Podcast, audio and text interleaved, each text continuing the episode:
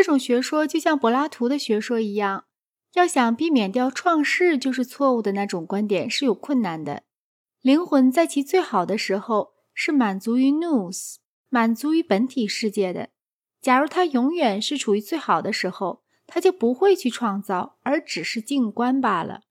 创世的行为所根据的借口，似乎是被创造的世界大体上就是逻辑上可能的最好世界，但它是永恒世界的一个模本，并且作为一个模本，它具有着一个模本所可能的美。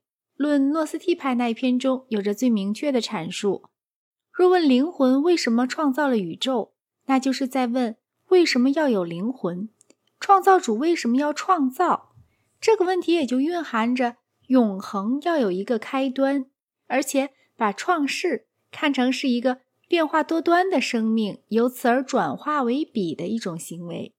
凡是做这种想法的人，如果他们愿意得到改正的话，都必须使之领会到那在上者的性质。并且使之放弃他们那种轻易得来的对于庄严的权利的诽谤，因为对那儿的一切，人们都应该怀着尊敬的迟疑，甚至于在整个宇宙的运行里，也找不出来进行这种攻击的理由，因为整个宇宙的运行已经给理智的本性的伟大性提供了最明显的证据。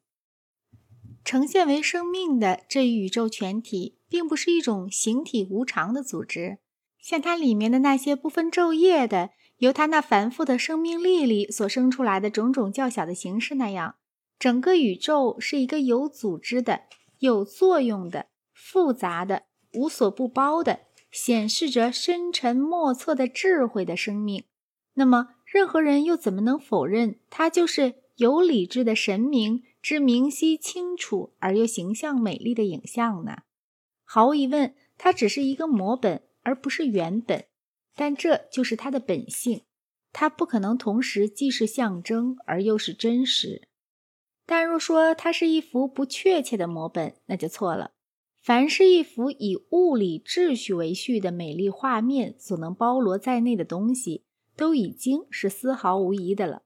这样的一种复制品是必然要有的，尽管不是出于有意的谋划，因为。理智绝不能是最后的东西，而必须具有双重的行为：一重行为是在它自身之内的，一重行为是向外的。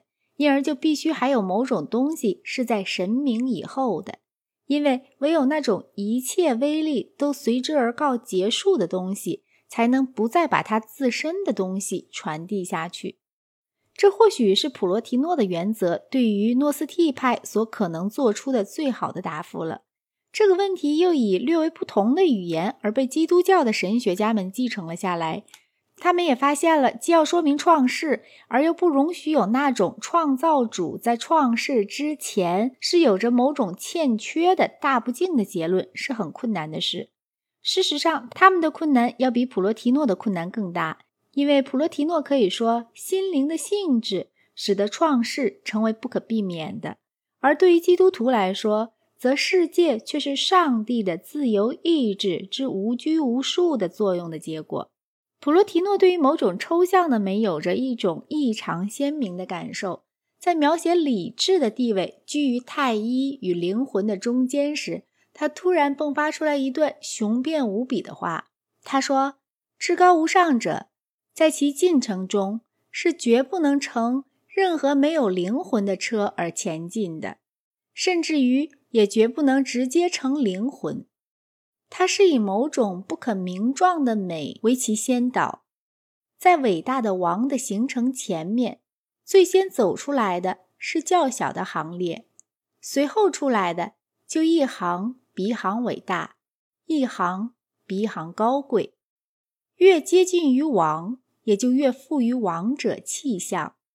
再后便是他自己的尊荣的进士，最后。在这一切荣耀之中，便蓦然出现了至高无上的君主本人。于是，一切的人，除了那些只看到在他来临以前的景象，便心满意足地走开了的人们而外，便都匍匐下来向他欢呼。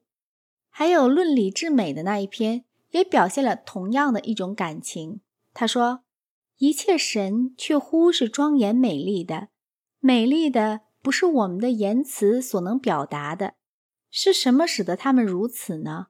是理智，尤其是在他们内部运行着的，而又可以看得见的理智。安逸的生活也就在那里。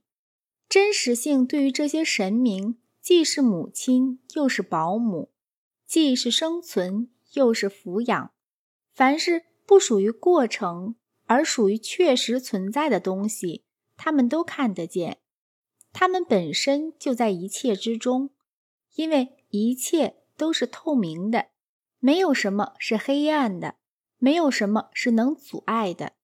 每一个生存对于任何另一个生存都是通明透亮的，无论是在广度上还是在深度上。光明是通过光明而进行的，他们每一个的自身之中都包含着一切，并且同时又在另外的每一个之中都见到了一切，所以处处都有一切，一切是一切，而每一个又是一切。这种光荣是无限的，他们每一个都是伟大的，微小的也是伟大的。太阳在那里是一切的星，而每一座星又都是一切的星与太阳。每一种里面都以某种存在方式为主导，然而每一种又都彼此反照着一切。除了世界因为是一个模本，所以就不可避免的具有欠缺而外，普罗提诺和基督徒一样的都以为还有更积极的恶是由罪所产生的。罪乃是自由意志的一种后果。普罗提诺是主张自由意志而反对决定论者的，尤其是反对占星学家。他并不想全然否认占星学的有效性，但是他企图给占星学限定一个范围，从而使其余的一切都可以适用于自由意志。他对于巫术也采取了同样的办法。他说，圣贤是不受巫师的权力支配的。普尔培利提到过。有一个与他作对的哲学家，曾试图以邪恶的诅咒加之于普罗提诺，但是由于普罗提诺的圣洁与智慧，诅咒就返回到对方自己的身上去了。